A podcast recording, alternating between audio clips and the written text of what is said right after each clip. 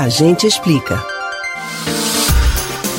Se tem uma coisa que ninguém gosta é de ficar endividado. É que as dívidas costumam tirar o sono de muitos. Mas se engana quem pensa que esse assunto é particularidade apenas de pessoas físicas ou empresas. Você provavelmente já ouviu falar em dívida pública do país, certo? Mas você sabe o que ela significa, como ela é formada e quanto o Brasil deve? Preste atenção, que esse é o assunto do Agente Explica de hoje.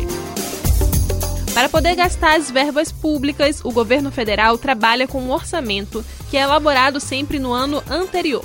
Por exemplo, para orçar quanto a União deve gastar em cada setor do ano que vem, será realizado um cálculo ainda em 2020.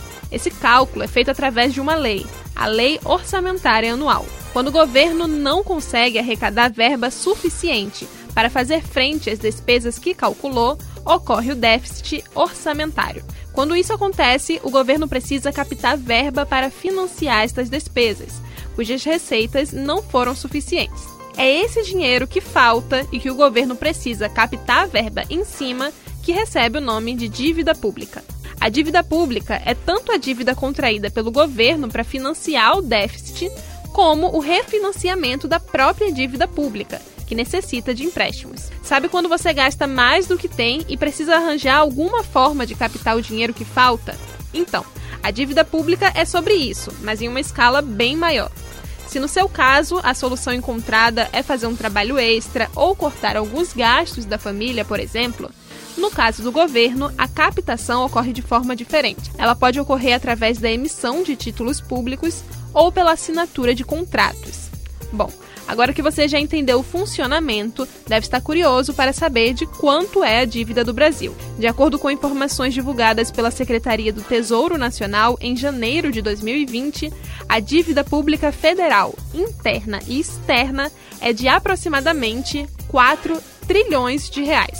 A dívida pública federal brasileira corresponde a 88% do nosso PIB. Entre os países emergentes, o Brasil tem a segunda maior dívida pública, ficando atrás apenas do Líbano.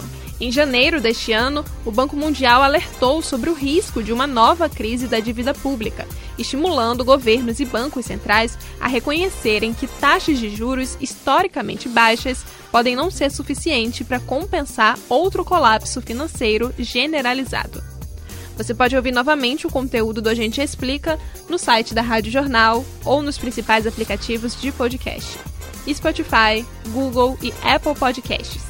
Beatriz Albuquerque para o Rádio Livre.